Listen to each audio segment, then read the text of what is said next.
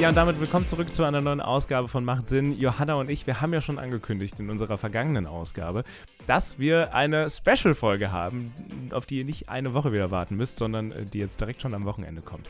Erst einmal, äh, hallo Johanna, ich hoffe, dir geht's gut und ich hoffe, der äh, trostlose Sommer in Deutschland äh, macht dir nicht zu sehr zu schaffen.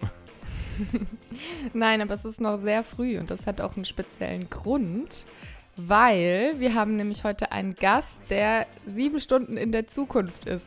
Nein, nicht wirklich, aber ähm, sieben Stunden Zeitverschiebung hat, ähm, nämlich die Maral, meine liebe Kollegin von Logo, die dort aber gerade für die ARD ist als Journalistin. Ähm, und die hat sich heute extra Zeit genommen, um mit uns über Olympia zu sprechen zwei Tage bevor es zu Ende ist. hallo, ja, hallo, hallo aus der Zukunft. Wie geht's dir denn? Mir geht's sehr gut. Ich habe jetzt zwei Wochen Olympia erlebt. Ähm, viele Eindrücke. Es ist sehr heiß hier vor allem. Ähm, aber es ist schön, mal wieder Sport direkt aus der Nähe zu erleben. In der Zukunft lebst du sozusagen. kannst, du, kannst du uns schon sagen, was, was wir erwarten können in den nächsten sieben Stunden auf dieser Welt? es wird wahnsinnig. Ihr müsst euch gefasst machen. In den nächsten sieben Stunden hm. wird es krass. Das, das glaube ich. Maral, ähm, wir haben dich eingeladen, ja genau, weil du zum einen ähm, bei den Olympischen Spielen berichtest und äh, ja, super Eindruck davon hast, was da eigentlich gerade passiert und uns auch darüber berichten kannst, wie das beispielsweise mit Corona gehandhabt wird. Ähm, aber äh, was ich auch super spannend finde, du warst selbst ja mal äh, Teilnehmerin bei den Olympischen Spielen, jetzt nicht bei den aktuellen logischerweise, das wäre glaube ich ein bisschen komisch, Reporterin zu sein und Sportlerin, aber du hast ja selbst mal teilgenommen. Ähm, vielleicht kannst du uns mal zu Beginn so ein bisschen erklären, erklären, was dich eigentlich ähm, ja so zu den Olympischen Spielen hinzieht, ähm, was dich persönlich daran begeistert und wie es dann, mit welcher, in welcher Disziplin du überhaupt dann auch ähm, teilgenommen hast äh, und bei welchen Olympischen Spielen überhaupt? Viele, viele Fragen. Ähm, genau, also ich habe 2012 in London an den Olympischen Spielen teilgenommen in der 4x400 Meter Staffel. Dann kommt immer die Frage, Habt ihr was gerissen? Nein, wir haben nichts gerissen. Wir sind von 16 15. geworden. Und jetzt mittlerweile sind wir aber 14., weil die Russen wurden disqualifiziert wegen Doping im Nachhinein. Also wir arbeiten uns so langsam in die Medaillenränge, wie ihr merkt. Ne? Irgendwann werden wir eine Medaille haben. Ähm, und was mich zu den Olympischen Spielen hinzieht, ich glaube, das sagen ganz viele und es klingt so ganz pathetisch, aber ich weiß noch, wie ich ähm, als junges Mädchen schon Olympische Spiele im Fernsehen angeschaut habe und immer dachte, wow, das muss so toll sein, alle Sportler zusammen, die Hymne wird gespielt, dieses olympische Feeling, das ist nochmal was anderes als, Weltmeisterschaften. Eigentlich sind es ja die gleichen Konkurrenten, aber die ganze Welt schaut dahin, weil da alle Sportler sind auf einem Fleck. Das hat nochmal einen ganz anderen Spirit und dass ich dann selber irgendwann dabei sein durfte, dann habe ich diesen Spirit auch aus erster Hand gespürt und ehrlicherweise spüre ich den jetzt auch in Tokio wieder, obwohl ich jetzt auf der anderen Seite stehe ähm, als Journalistin, aber man spürt hier schon so richtig diesen Sportlergeist, diese Gänsehaut, dieses, wir haben jahrelang für diesen Moment gearbeitet und jetzt klappt's und das ist so ein tolles Gefühl du hast, äh, du hast gesagt, man arbeitet da jahrelang für. Es wurde ja jetzt sogar ein Jahr verschoben, obwohl es ja immer noch Tokio 2020 heißt. Ähm, mich würde allerdings auch noch interessieren, man läuft ja, oder du bist ja dann auch angetreten, natürlich als Einzelperson, ne? oder in der Staffel tatsächlich ja dann auch in einem Team. Aber trotzdem bei Olympia ist es ja vielleicht ein bisschen anders als bei, mh, bei anderen Veranstaltungen, dass du ja auch für dein eigenes Land irgendwie so antrittst. Und du läufst ja dann auch äh, auf während dieser Veröffn äh, Eröffnungsveranstaltung mit Flagge und ihr seid Team D oder Team GB oder, oder wie auch immer, für welches Land man antritt. Ich habe mich da mal gefragt, auch weil die Moderatoren und Kommentatoren dann immer sagen, ja, Deutschland holt eine weitere Medaille, wo ich mir denke, hä, aber das sind doch die einzelnen Sportler. Wie, wie siehst du das? Wie fühlst du das? Als du da auch angetreten bist, bist du für dich angetreten oder bist du für Deutschland angetreten, also für das Land, aus dem du kommst, angetreten? Wie verhält sich das? Wie fühlt sich das an? Hm, gute Frage, ey, wurde ich noch, wurde ich noch nie gefragt. Ähm, ich würde sagen, es ist auf jeden Fall eine Mischung. Es überwiegt, dass ich für mich antrete. Ich habe jahrelang für mich trainiert. Ich habe ja jetzt nicht in so einem Deutschland-Camp trainiert und habe das so von klein auf ähm, so in, in, infiziert bekommen. Ne? Ich habe das schon für mich trainiert und für mich bin ich auch an den Start gegangen. Aber dieses Gefühl, dass da Deutschland auf deinem Trikot steht, ähm, dass du da mit dieser Flagge einmarschierst, dass du manchmal, wenn ein Deutscher gewinnt, die Hymne hörst, das ist schon, das verbindet schon sehr und es ist natürlich schon auch ein bisschen verrückt, nur weil wir ähm, in dieser, innerhalb dieser Grenzen trainieren und äh, groß geworden sind und jetzt für Deutschland starten, haben wir so ein krasses Gefühl, dass wir zusammengehören. Ähm, aber es hat schon, es hat schon eine Wirkung. Ähm, alle haben die gleiche Uniform an. Uniform sage ich jetzt schon, ne? Also alle haben die gleiche, das gleiche Outfit an. Das verbindet extrem und es gibt einem schon das Gefühl, man gehört zusammen, obwohl wir die anderen gar nicht kennen und obwohl wir auch keinen Bezug haben. Also was bedeutet das überhaupt für Deutschland da laufen, für sein Land laufen? Das ist irgendwie ganz abstrakt, aber trotzdem hat es so ein verbindendes Element, finde ich ist es dann auch, dass man mit den anderen oder grenzt das dann zu den anderen Sportlerinnen und Sportlern aus den anderen Ländern eher ab oder ist das etwas, was dann auch eher verbindet in dem Fall? Mm, also teils, teils, teils. Also erstens mal, du siehst ja die anderen Sportler aus deiner Nation nie. Und es verbindet, dass du siehst, ach, guck mal, die hat das gleiche T-Shirt wie, wie ich an. Das heißt, das ist eine Deutsche, ich quatsch mal mit der. Würde ich ja sonst nie machen, ich würde sie sonst gar nicht erkennen und ich würde sonst sie auch gar nicht treffen.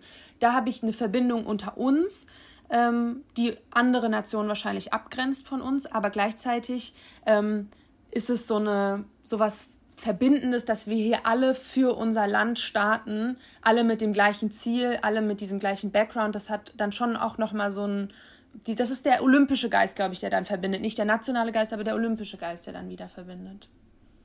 Ja, spannend. Also ich, ich habe mir da viel oder ich mache mir da jedes Mal Gedanken drüber, ich, im Prinzip bei jeder Sportart, ähm, in welcher man für sein Land sozusagen antritt, weil ich das so ein merkwürdiges Konzept finde irgendwie, dass das auf einmal, auch, auch bei der deutschen Nationalmannschaft, denke ich mir oft, warum feuern jetzt Menschen aus Deutschland diese Mannschaft an oder diese Menschen an, mit denen sie ja eigentlich nicht wirklich was zu tun haben. Das ist eigentlich, also und dann den Erfolg ähm, auch so für sich in an, beanspruchen, ähm, als, als Menschen aus Deutschland, wenn man beispielsweise die WM gewinnt, beispielsweise, und sagen, wir haben gewonnen. Wo ich mir denke, nein, nein, diese Sportlerinnen und Sportler, die auf dem Platz stehen, die haben das für sich gewonnen. Ähm, also ich habe immer das Gefühl, das ist immer so ein, so ein mentales Konstrukt, was sich Menschen, aber auch die Sportlerinnen und Sportler, also gerade beim Fußball, äh, ja irgendwie aufbauen. Äh, aber was Reales ist das doch eigentlich nicht, oder? Oder liege ich da falsch? Ich weiß nicht, Johanna. Äh, siehst du das anders? Also, vielleicht habe ich da auch so eine merkwürdige Ansichtsweise. Also ich glaube, das ist vor allem auch eine so eine krasse Ablenkung. Also so, man kann sich von diesem Alltag und auch gerade jetzt von äh, Corona und so so schön ablenken lassen, weil das ist halt dann nur Sport und eigentlich ist es total einfach, weil man kann was gewinnen oder halt auch nicht. Und dann freut man sich einfach, weil ja, das sind halt Deutsche und wenn die was gewinnen, dann habe ich auch gewonnen, dann kann ich auch stolz auf mich sein und mein Land, was man ja sonst auch gerade in Deutschland eher nicht so fühlt vielleicht. Und dann ist es einfach so ein schönes Entkommen aus dem Alltag, glaube ich. Und Marvin, noch zu deiner Frage, was mir einfällt, weil du hast natürlich vollkommen recht, das ist total das abstrakte Konstrukt. Ich habe ja auch eben schon gesagt, was bedeutet das überhaupt für Deutschland starten? Das ist wirklich so abstrakt. Aber das ist vielleicht, ähm, jetzt werden wahrscheinlich äh, Theologen die Hände über dem Kopf zusammenschlagen, aber es ist was so was wie eine Religion, würde ich sagen. Ne? Das ist auch was Abstraktes, aber es gibt dir eine enorme Motivation, dass du für sowas, für, für so eine Metaebene quasi da an den Start gehst. Und nicht nur für mich, sondern ich gehe jetzt hier für Deutschland an den Start. Es gibt mir nochmal einen Rückenwind und es entlastet mich vielleicht auch, dass ich da in Anführungszeichen nicht alleine stehe. Ähm, ich habe hier noch eine Nation hinter mir. Ähm, mhm. Ich glaube, das ist so was. Ähm, Motivierendes und vielleicht wirklich auf so einer Ebene wie, wie so, ein, so eine Religion, die einen dann nochmal so, ein, so einen Auftrieb und so ein Urvertrauen einem gibt.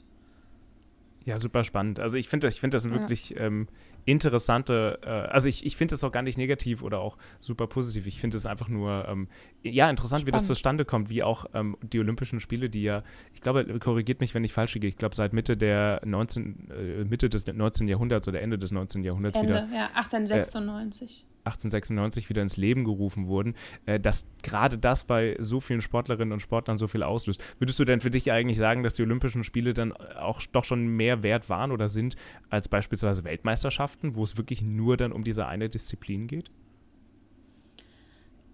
ich kann es noch nicht mal richtig begründen, warum, aber ich würde sagen, ja, ja, es ist Olympische Spiele haben noch mal einen höheren Stellenwert ich glaube, das ist auch, ähm, hängt auch zusammen mit der Aufmerksamkeit, die die Sportart hier ja. bekommt. Wahrscheinlich würde ein Fußballer niemals sagen, eine WM äh, ist weniger wert, auf gar keinen Fall. Die haben eine, die viel größere Aufmerksamkeit bei ihrer WM. Ein Leichtathlet hat die viel größere Aufmerksamkeit bei Olympischen Spielen. Und die ganzen Randsport haben, Randsportarten haben überhaupt mal Aufmerksamkeit hier. Ne?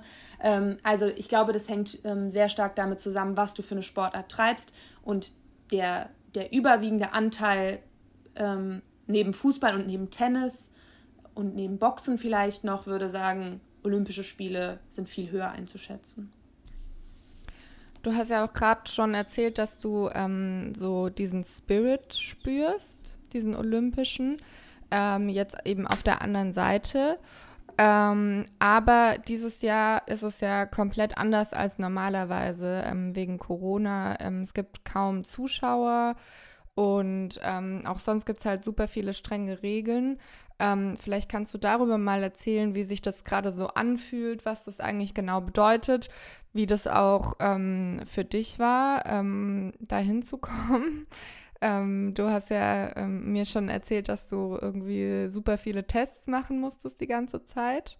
ja, vielleicht kannst du das mal noch erzählen.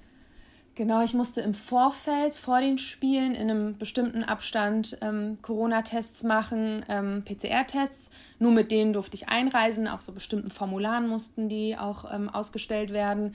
Und dann wurde ich hier bei der Einreise direkt nochmal getestet. Die ersten drei Tage jeden Tag getestet und ähm, in einem bestimmten Abstand wieder. Also am siebten Tag, am elften Tag wurde ich nochmal getestet. Wenn du Sportler bist, wirst du jeden Tag getestet. Ähm, du läufst hier ständig mit Maske überall rum. Außer du stehst vor der Kamera, ähm, dann darfst du die Maske kurz abnehmen oder bist im Wettkampf selbst dann natürlich auch. Ähm, das nervt mich zum Beispiel total, dass wir draußen bei 40 Grad mit Maske rumlaufen und niemand ist um mich herum, aber trotzdem müssen wir die ständig tragen. Ähm, wir müssen überall Abstand halten, wir dürfen Sportler nicht berühren. Ähm, ich kenne auch noch ein paar Sportler, die waren dann bei mir im Interview und ich durfte die gar nicht drücken. Das war so ganz befremdlich. Mhm. Ich konnte da nur so von, von weiter weg ein bisschen winken. Ähm, ja, das sind so im Groben die ganzen Regeln, ähm, die hier vorherrschen. Und trotzdem, finde ich, gibt es diesen olympischen Spirit, der ist nicht so ausgelassen wie sonst. Ne? Ich weiß auch nicht, wie die im Dorf, ob die trotzdem versuchen, irgendwie ein bisschen zu feiern, vielleicht unter sich im eigenen Team, in ihrer Bubble geht das vielleicht schon. Es dringt nicht so nach außen. Ich glaube, man versucht auch nicht so viel Aufmerksamkeit auf sich zu lenken, weil die Sportler und ich auch, wir haben viel Angst, was falsch zu machen. Dass wir hier irgendwie gegen die Regeln verstoßen. Und mir haben auch Sportler gesagt, die haben Angst, dass die plötzlich einen positiven Test haben und dann dürfen die nicht antreten und dann müssen die in so ein Quarantänehotel 14 Tage, kein Kontakt zu irgendwem. Also davor haben ganz viele Sportler Angst und wenn ich mir das jetzt für mich vorstelle, mhm. das hätte ich jetzt hätte ich ja auch keine Lust, aber für die ist noch mal schlimmer hier zu sein und nicht antreten zu dürfen. Ähm, das ja. ist ja auch ein paar Sportlern passiert, das ist ja total schlimm. Äh, kommen wir mal so ein bisschen darauf zu sprechen, wie eigentlich ähm, ja, das Politische vielleicht auch wahrgenommen wird. Es gibt und gab jetzt bei Olympia auch einige Sachen, auch vorher schon, ähm, dass Menschen umsiedeln mussten, umgesiedelt werden mussten für Großbauten. Wir haben jetzt äh, eine belarussische Sportlerin, die ja geflüchtet ist, Asyl bekommen hat in Polen, humanitäres Asyl ähm, ja, bekommen hat, angeboten bekommen hat und ich glaube dort jetzt auch ist oder inzwischen dort ist. Ich glaube, zwischenzeitlich war sie mal in Österreich. Aber du als Sportlerin, du warst 2012 in London. Ich, ich war selbst übrigens, ich habe die Eröffnungsfeier in London nicht vor Ort gesehen, aber ich habe damals tatsächlich so einen Kilometer vom Stadion weggewohnt. Äh, also als du eingelaufen bist, habe ich das Stadion von einem Kilometer weit weg gesehen und das Feuerwerk gesehen. Das fand ich ziemlich cool, weil ich damals dort gelebt habe. Ähm, aber hast du damals, auch wenn wahrscheinlich rund um London jetzt nicht so viele Kontroversen an sich waren, wie jetzt beispielsweise rund um Tokio oder Beijing zum Beispiel, aber nimmst du das als Sportlerin wahr oder ist das was, was du irgendwie auch ausblenden musst äh, und vielleicht dich auch gar nicht damit auseinandersetzen möchtest, weil es sonst vielleicht deine sportlichen Leistungen ähm, tangiert und äh, beeinflussen würde? Ja, wie du schon sagtest, vor London gab es ähm, kaum bis gar keine Kontroversen. Ich erinnere mich an keine, kann aber auch daran liegen, dass ich sie tatsächlich vielleicht ausgeblendet habe. Also wenn ich jetzt hier in Tokio an den Start gehen würde, würde ich ganz klar sagen, ich bin dankbar, dass diese Spiele stattfinden. Ich bin jetzt fit, ich bin qualifiziert und ich blende alles drumherum aus. Ich halte mich hier an die Regeln. Ich kann nicht noch meine Energie mit dem politischen drumherum ähm, aufbrauchen. Ich brauche die für mich. Ähm, andererseits gab es zum Beispiel eine Kugelstoßerin, die hat hier Silber gewonnen, eine Amerikanerin. Saunders heißt die mit Nachnamen, ich habe gerade ihren Vornamen vergessen, ähm, die hat bei der Siegerehrung die Arme so überm Kopf ähm, gekreuzt und die hat ähm, gesagt danach, das ist für alle Menschen, ähm, die sich unterdrückt fühlen, die treffen sich an dieser Kreuzung. Äh, sinngemäß hat sie sowas gesagt. Und das ist ja eigentlich verboten. Du darfst eigentlich ja keine politischen Äußerungen äh, bei Olympischen Spielen tätigen. Und sie hat sich wohl gedacht, äh, wenn ich schon diese Bühne habe, und wenn ich hier schon bin, dann mache ich das, weil ich habe eine Stimme, die gehört wird und dann kann ich das wenigstens ähm, hier auch äußern. Und das finde ich wirklich bemerkenswert, dass die neben ihrem Sport, neben ihrer Silbermedaille noch einen Kopf dafür hatte, sich politisch so zu äußern. Und aus meiner Sicht toll, dass sie das gemacht hat. Es wird jetzt ein Verfahren geben, das wird erst nach den Spielen weiter ähm, weitergeführt und geschaut, was gemacht wird. Wahrscheinlich wird sie verwarnt und mehr passiert nicht. Aber ähm, ich glaube, der Großteil der Sportler hat keinen Kopf für solche Dinge und sich auch mit dem Drumherum zu beschäftigen. Leider. Ja, ich finde es total spannend, weil ich habe das Gefühl, dass dieses Politische gerade immer mehr Einzug in den Sport nimmt. Also früher habe ich das gar nicht so wahrgenommen, vielleicht auch, weil man da jünger war und sich noch nicht so damit beschäftigt hat, aber jetzt die WM, äh, EM, also die Fußball-EM, die war ja auch quasi durchdringt von politischen Diskussionen, sei es jetzt irgendwie Corona oder ähm, die Regenbogenflagge und Ungarn Landung. und so. Greenpeace-Landung, das war ja auch noch. Ähm, obwohl so ähm, vehement eigentlich dagegen, also gesagt wurde, das ist Sport, das hat überhaupt nichts mit Politik zu tun, aber man kann das halt anscheinend einfach nicht trennen, weil eben auch verschiedene Nationen aufeinandertreffen mit unterschiedlichen Ansichten und unterschiedlichen ja, Gegebenheiten und da also auch zum Beispiel, dass manche Länder ähm, eben sich komplett impfen lassen können und andere ähm, irgendwie da kein Zu da offenbart sich ja dann auch irgendwie so die Ungerechtigkeit. Also das finde ich total interessant irgendwie. Ist mir jetzt gerade nur so eingefallen. Also ich weiß nicht, habt ihr das so früher auch wahrgenommen oder leben oder wir einfach gerade ja. in politischeren Zeiten oder was geht ab? Also ich finde, ich finde, ich äh, finde auch ich glaube, dass es äh, politischer wird. Also ich zum Beispiel bin noch ein sehr großer Formel-1-Fan. Ähm, und, und Formel 1 ist, nie, also an sich ist der Sport super politisch, allein nur wegen den Herstellern, die dort teilnehmen, aber die Sportlerinnen und Sportler oder die Fahrer ähm, äh, äußern sich ja sehr selten politisch. Und Lewis Hamilton beispielsweise oder auch Sebastian Vettel jetzt beim Ungarn-Rennen haben sich ganz klar während des Rennens mit äh, Sebastian Vettel in so einer Regenbogen-T-Shirt äh, ist er aufgelaufen und auch einer Regenbogen-Maske hat sich dagegen ausgesprochen, Lewis Hamilton auch. Also ich habe so, allein nur in der Sportart, das gab es früher nicht und das hat man früher, glaube ich, nicht gemacht. Aber ich weiß nicht, Maral, du bist mehr in, im Sport ähm, aktiv gewesen. Ähm, gab es da Veränderungen aus deiner Sicht? Als ihr gerade gesprochen habt, habe ich auch schon überlegt, es gibt so eine berühmte Szene aus der Leichtathletik, 1968 Olympische Spiele, ähm, Black Power Movement. Da standen ähm, schwarze Amerikaner ähm, nach dem 200-Meter-Finale auf dem Podest und haben ihre schwarze Faust, ähm, also schwarzer Handschuh, ähm, mit der Faust haben sie erhoben, um halt auf die Unterdrückung ähm, der schwarzen Bevölkerung in den USA aufmerksam zu machen. Ähm, und auch der drittplatzierte Australier hatte ähm, so einen Button, ähm, da stand irgendwie was drauf, ich krieg's nicht mehr zusammen, aber ähm, hat sich solidarisch mit dieser Bewegung gezeigt. Und der durfte an keinen Spielen mehr danach teilnehmen, obwohl er gut genug war. Ähm, und das ist, also es gab schon immer, glaube ich, politische Äußerungen, immer mal wieder. Mal sind sie geduldet worden, mal nicht. Zum Beispiel hat 2000 in Sydney eine Halb-Aborigine, Kathy Freeman, das olympische Feuer entfacht und hat nach ihrem Olympiasieg über 400 Meter sowohl die Aborigine-Flagge als auch die australische Flagge ähm, halten dürfen. Politische Äußerung wurde sogar vom Organisationskomitee entsprechend gefördert. Da war es okay. Also es ist, glaube ich, immer wieder so eine Auslegungs-Abwägungssache, was ist okay, was ist nicht okay. Aber ich glaube, es wird immer politischer, weil wann haben wir das letzte Mal so intensiv über Rassismus, über ähm, über LGBTQ gesprochen. In den letzten, seitdem ich auf der Welt bin, in den letzten 30 Jahren, haben wir darüber sehr wenig gesprochen. Ich glaube, es hat Einzug in den Mainstream weltweit bekommen, dass darüber mehr gesprochen wird. Dadurch ist die Aufmerksamkeit schon größer. Dadurch sind sich nicht nur Sportler, die diese Unterdrückung spüren tagtäglich, dass sie denken, okay, wir müssen da was machen, sondern alle sind ein bisschen wachsamer, dass sie wissen, okay, da läuft in bestimmten Bereichen immer noch viel schief Ich muss aber echt dazu sagen, ich, ich, ich kann, ich muss, also wirklich, ich kann es teilweise auch nicht, hör, nicht mehr hören, wenn Leute sagen, Sport oder Sportveranstaltungen, die sind unpolitisch. Lasst, geht weg mit eurer Politik, damit wollen wir nichts zu tun haben. Das ist so, also ich, das ist so eine, also ich, okay, ich lehne mich jetzt ein bisschen aus dem Fenster, aber wenn ich sowas höre, denke ich mir immer, diese Menschen sind einfach ignorant, weil Sport immer, also alles, was damit zu tun hat, ist am Ende des, also alles ist politisch, ganz davon abgesehen. Und wenn, wenn wir, äh, wenn ich jetzt bei der Formel 1 bleibe, wenn wir in Saudi-Arabien fahren, äh, dann sind da äh, politische Gründe, warum da gefahren wird. Weil da sau viel Geld hinten dran steckt, weil nämlich der, ich habe gerade seinen Namen vergessen, der Machthaber, der äh, König dort, äh, weil er eben gute PR möchte, weil er eben weg möchte von äh, beispielsweise Ermordung von Khashoggi, ja, dem Journalisten. Das können wir vielleicht auch nochmal besprechen in einer anderen Folge, Johanna. Eine super spannende Sache, wie ich finde. Ähm, na, da steckt immer was Politisches hinten dran und ich frage mich immer, wie man überhaupt sagen kann, lasst uns unseren Sport damit in Ruhe. Auf der anderen Seite denke ich mir auch gut, wenn man jetzt alles politisch macht, vielleicht ist Sport vielleicht muss man es aber auch sagen, weil Sport eben dann doch am Ende irgendwie dazu da sein muss, Menschen zu verbinden oder trotzdem mal für beim Fußball 90 Minuten irgendwie das auszublenden, was sonst da ist und zu, versuchen, Menschen zusammenzubringen. Und wenn man das zumindest nicht mehr versuchen würde und sagen würde, ey, Politik und Sport passen nicht zusammen, dann hätte man diese Ebene auch ähm, gekappt.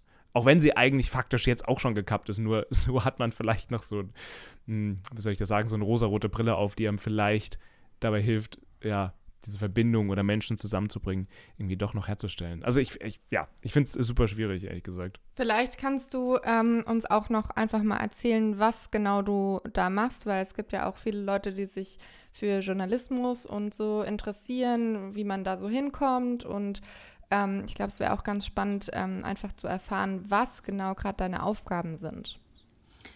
Ja, meine Aufgaben sind hier, also meine Position nennt sich äh, Kommentatorenassistentin. Ähm, ich assistiere den Leichtathletik-Kommentatoren, das sind zwei, weil immer so viel parallel passiert, gibt es zwei. Und weil so viel parallel passiert, können die gar nicht alles im Blick haben. Ähm, deswegen komme ich ins Spiel.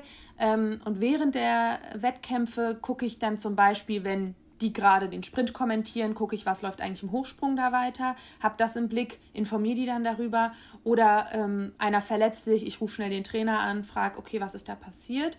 Und vor den Wettkämpfen spreche ich mit allen Athleten, allen deutschen Athleten, ähm, die in unseren Wettkämpfen auftauchen, um so ein bisschen Hintergrundwissen zu haben, damit die Kommentatoren erstens die Leistungen besser einschätzen können.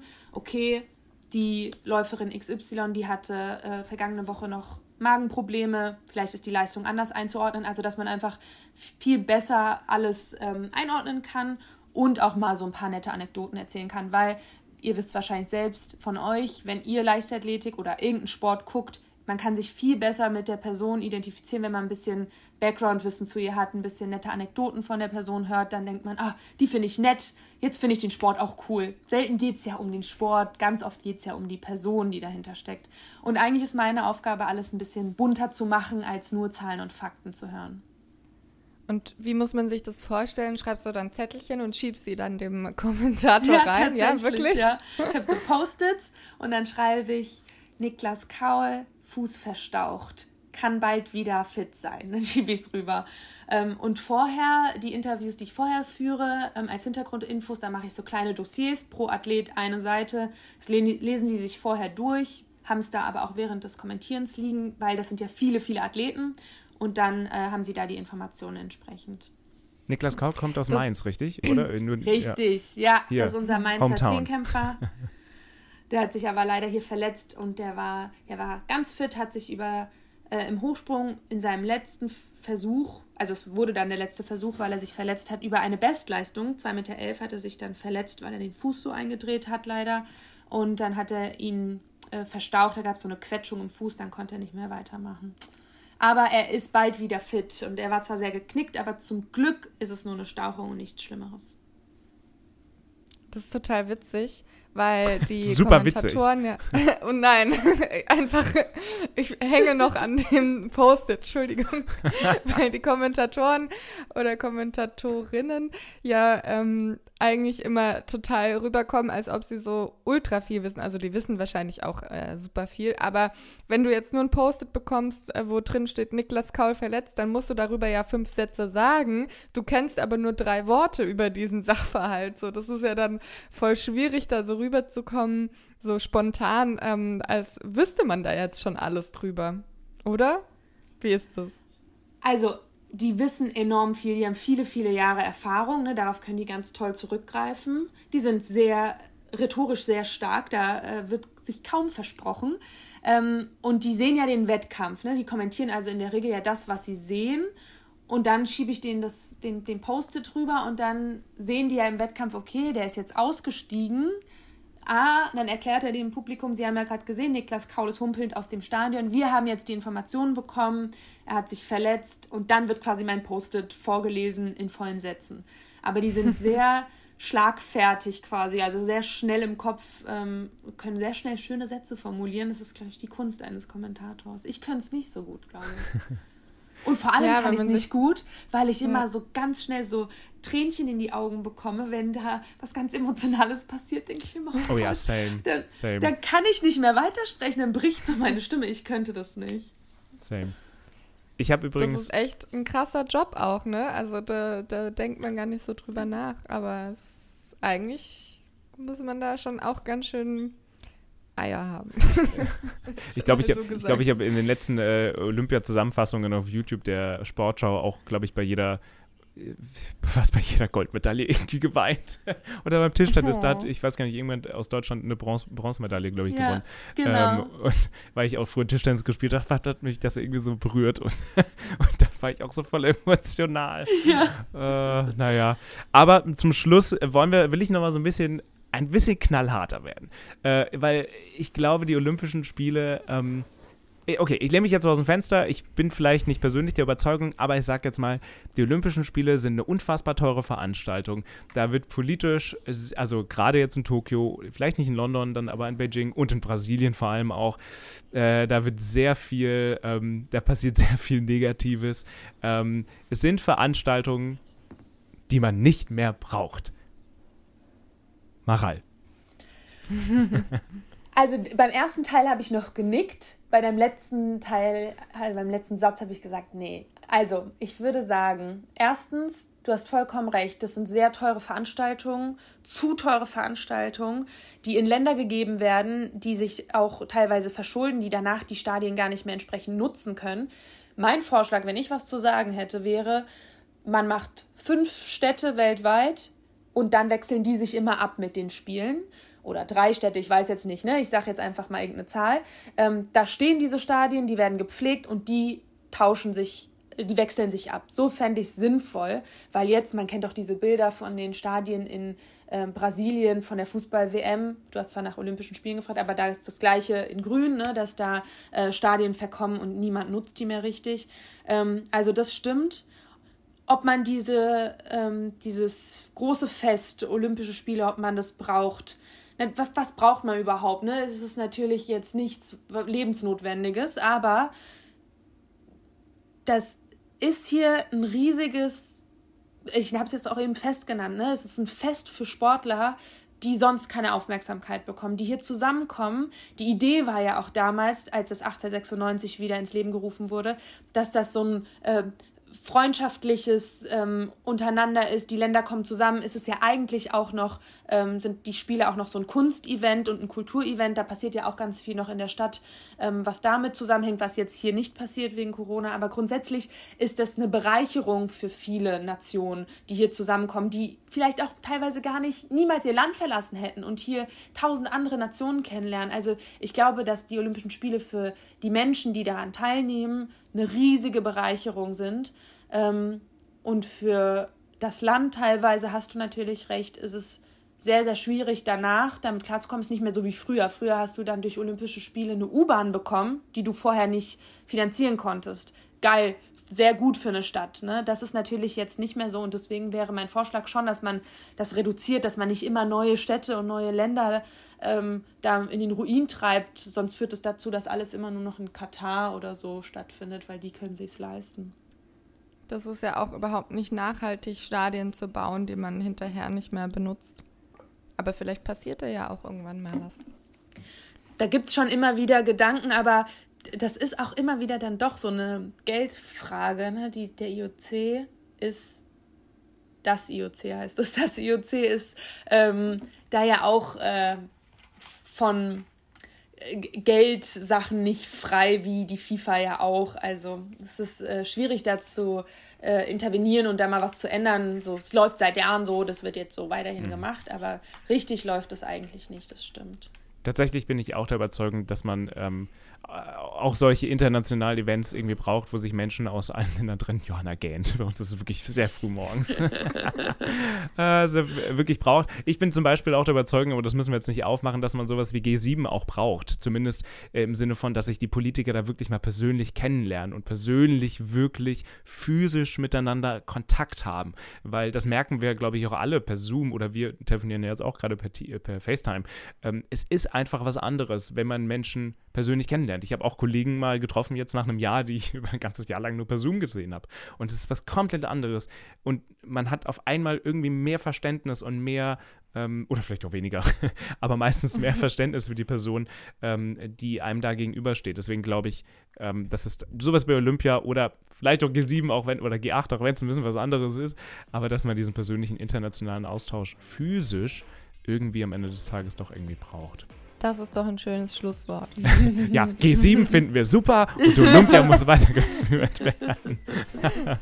Nein, äh, vielen Dank, Maral, dass du heute bei uns warst, dass du so ein bisschen Einblick gewährt hast in Olympia. Es ist jetzt fast schon wieder vorbei, aber ich glaube, es lohnt sich immer da immer wieder drauf zu schauen. Die nächsten kommen ja dann auch schon wieder. Ist, sind die nächsten jetzt diesen Winter schon? Also jetzt Ende diesen Jahres die Winterspiele oder ist das nächstes? Ich weiß gar nicht. Nächstes Jahr? Äh, Januar 22 sind die Winterspiele. Das ist noch nicht mal ein halbes Jahr. Das ist ganz bald. Und auch äh, Paris 24 ist nur noch in drei Jahren. Also es äh, geht jetzt ja. Schlag auf Schlag, ja. Krass. Ja, und, und EM, ist nicht WM. auch die WM nächstes Jahr? Ja, und stimmt. die WM nächstes Jahr. In Katar. Jahr, ja. Nee, ist in Katar? Richtig, in Katar ja, ist es dann. Genau. Spannend. Ja. dann wissen wir auf jeden Fall, an wen wir uns wenden können, dann in sechs Monaten. Bist du da auch wieder mit dabei oder bist du eher nee. in der Leichtathletik zu Hause? Genau, bei den Winterspielen bin ich nicht dabei. Äh, ob ich in Paris 24 dabei bin, weiß ich selbst auch noch nicht, aber ich bin, gehört zu den Sommersportarten, ich gehöre zur Leichtathletik. Also bei den Wintersportarten habe ich nichts verloren, es ist zu kalt. ja gut, bei 40 Und Grad. ich brauche 40 Grad, sonst mache ich nichts. Vielen Dank dir, Maral, dass du heute da warst und äh, dir noch viel Spaß und hoffentlich hören wir uns nochmal wieder. Ja, macht's gut. Vielen Dank.